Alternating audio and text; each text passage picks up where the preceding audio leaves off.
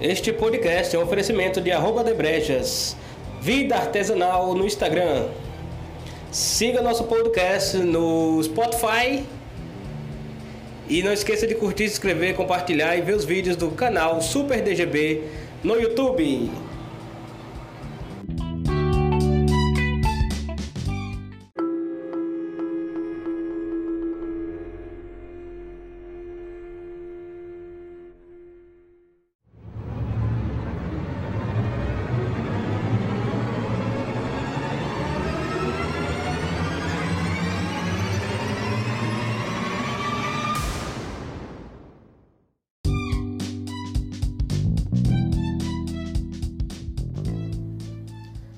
Fala pessoal, esse é mais um DGB Podcast. Hoje começando uma nova série. Não esqueça de curtir, compartilhar, inscrever no nosso canal. Este podcast é um oferecimento de arroba de brejas, vida artesanal no Instagram. Dando início hoje a uma nova série onde eu vou contar minha experiência com meus consoles toda a história minha com os videogames, começando do primeiro console até os dias atuais. E o tema de hoje? Meu primeiro videogame, o Atari 2600, que eu ganhei quando era uma criancinha lá em 1991 para 92. Não vou conseguir precisar. Então, curta essa história agora. Bem, história começa lá em 91, 92, tinha mais ou menos 6 anos de idade. E eu nasci em João Pessoa, na, na Paraíba, onde moro hoje em dia. Mas nasci e logo passei a ser cidadão aí do mundo. Meu pai era bancário, minha mãe também. E aí passamos a, a, Meu pai sempre gostou de mudar muito. Eu trabalhava no Banco Nacional e aí fomos morar em Manaus. Fiquei do Manaus de, dos nove meses até cinco anos, quase seis. E aí fomos para Salvador, Bahia. Lá nasceu a minha irmã. E eu não conhecia nada de videogame. Mas entrei na, a, entrei na escolinha pela primeira vez e comecei. Você começa a ter contato com cinco é, com 6 para 7 anos na época, você começa a ter contato na época com revistas, propaganda televisão, então eu sabia muito do Master System, é, Mega Drive, ainda estava bem no começo. E o Super Nintendo tinha o tal do jogo do Mario que todo mundo falava, e eu queria. Eu não sabia nem o nome do videogame, mas eu queria o jogo do Mario. Queria jogar o jogo do Mario. E sabia do Sonic também, queria também jogar muito o jogo do Sonic. Então eu esperava que meu primeiro videogame fosse ou um o Master System, o Mega Drive ou o Super Nintendo. Na época eu nem sabia, não sabia dos nomes. Eu sei que eu sabia bem do, do Master System porque passava muita propaganda na televisão. Na época da Tectoy. E aí, morando em Salvador, meus, é, a gente morava em, é, moramos em Manaus, aí fomos para Salvador. E aí lá de 90, entre 91 e 92, uh, é, um amigo meu, da época lá de, que a gente morava em Manaus veio passar as férias em Salvador. E existia lá, acho que existe até hoje, mas na época era muito forte a tal de Zona Franca de Manaus um lugar onde o imposto era zero e você conseguia comprar, onde todos os eletrônicos brasileiros praticamente eram produzidos, você conseguiria comprar a preço de fábrica na Zona Franca de Manaus. E aí meu pai encomendou um videogame. Ele disse, é, filho, é, meus pais, né? Acho até minha mãe que teve essa ideia.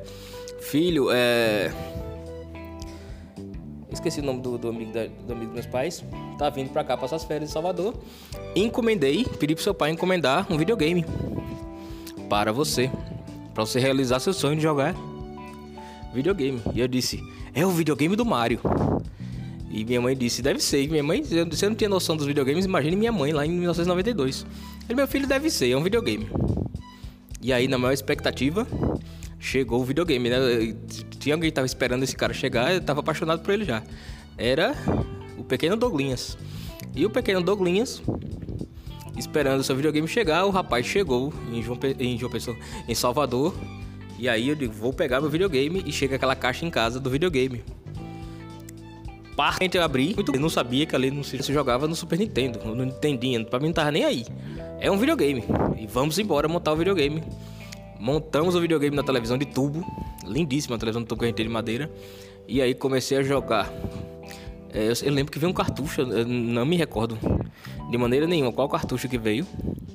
Uh, e aí tinha tal de locadora. E eu fui lá atrás do jogo do Mario para jogar no meu Atari 2600. E aí quando eu descobri que não se jogava jogo do Mario no Atari 2600 foi uma decepção. Eu digo, gente do céu. E era coisa linda, né? Eu lembro que o meu era, era preto tinha aquele joystick com o botão vermelho lindíssimo. E, meu Deus, que coisa maravilhosa. E aí, pronto. Uh, da, da frustração, tive que conviver com, uh, com o Atari 2600. E tá lá.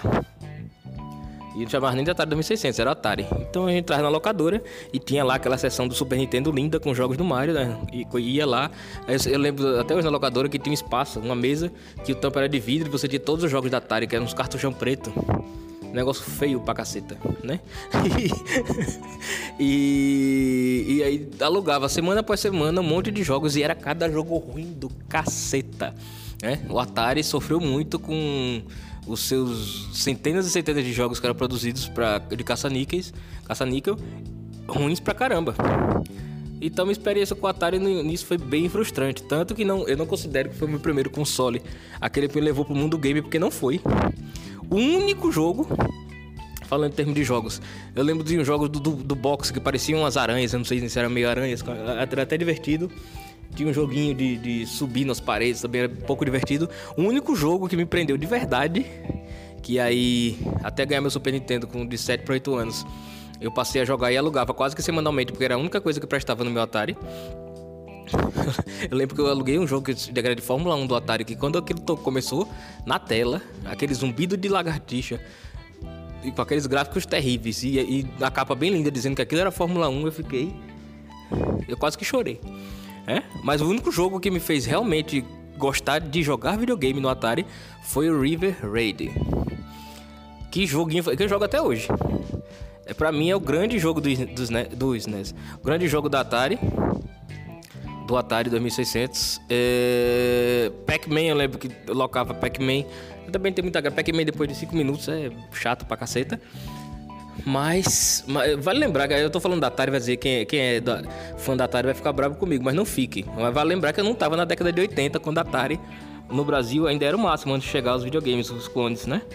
Eu estava lá na década de 90 quando a galera já estava no, no, mudando do Master System para o Mega Drive e do Nintendinho e dos clones para o Super Nintendo.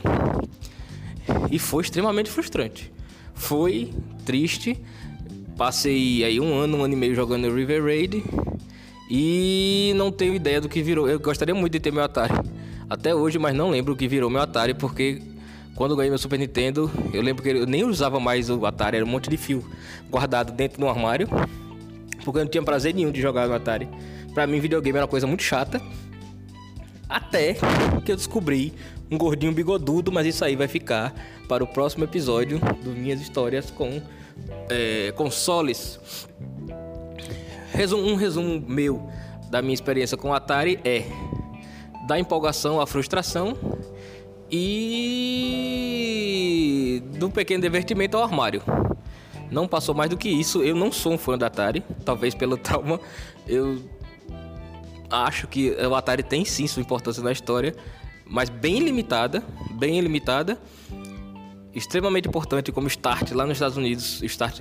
E, e, se falar importância na história geral dos videogames, é porque nós levamos muito em consideração o que acontece nos Estados Unidos, né? Porque o Atari não teve tanta relevância assim, se você contar o mundo inteiro quando vai falar em videogames. Você tem aí diversos concorrentes dele também teve sua importância. Uh, o mercado japonês, um pouco depois, que aí sim definiu o padrão do que seria videogame. Né? Mas o Atari, para mim, foi uma grande frustração. Algumas dezenas de jogos terríveis que eu colocava no fim de semana só para ficar triste e depois ia jogar minha bola andar de bicicleta, que era muito mais interessante do que ficar com meu Atari 2600. Mas tenho aí essa nostalgia de do River Raid, que foi sim o primeiro jogo que me prendeu por algum, algumas horas. Eu lembro que River Raid eu jogava pra caramba e fui eu não lembro nem se, se, Eu não sei, não tenho nem certeza se esse jogo se zera alguma coisa. Ele é aquela progressão infinita. É... Mas é um joguinho que eu tenho. Um jogo do Atari. Sem dúvida nenhuma. Do Atari 2600. Não tem como falar de outros Ataris. O Atari Jaguar tem uma história à parte. Pra, é, tem até um especial do Atari Jaguar, algumas coisas lá no canal, é, no Super DGB do YouTube. Não esqueça de lá no YouTube curtir o Super DGB. Esse podcast está disponível no Spotify e outros meios aí da, pela internet. E também no YouTube. O canal, eu sempre coloco o podcast no meu canal de vídeos lá no YouTube semanalmente. Então essa semana foi a, o primeiro. Diga aí se você gostou. Primeiro episódio, a minha experiência com o Atari 2600, meu primeiro videogame, a minha primeira memória com os games. E o segundo episódio, que aí sim eu vou falar de coisas muito boas, é... será a minha história com o Super Nintendo, que vai ser meu segundo console, aquele que eu ganhei de presente, não esqueço, nunca irei esquecer o dia que ele chegou em casa, mas teve até vai ter uma história curiosa, vocês vão morrer de rir. É, que aconteceu no dia que eu ganhei meu Super Nintendo. Foi trágico na época, mas, é, mas se tornou uma memória muito engraçada. Abraços, até a próxima e muito obrigado. Esse é o podcast do DGB, Super DGB Podcast. Tchau.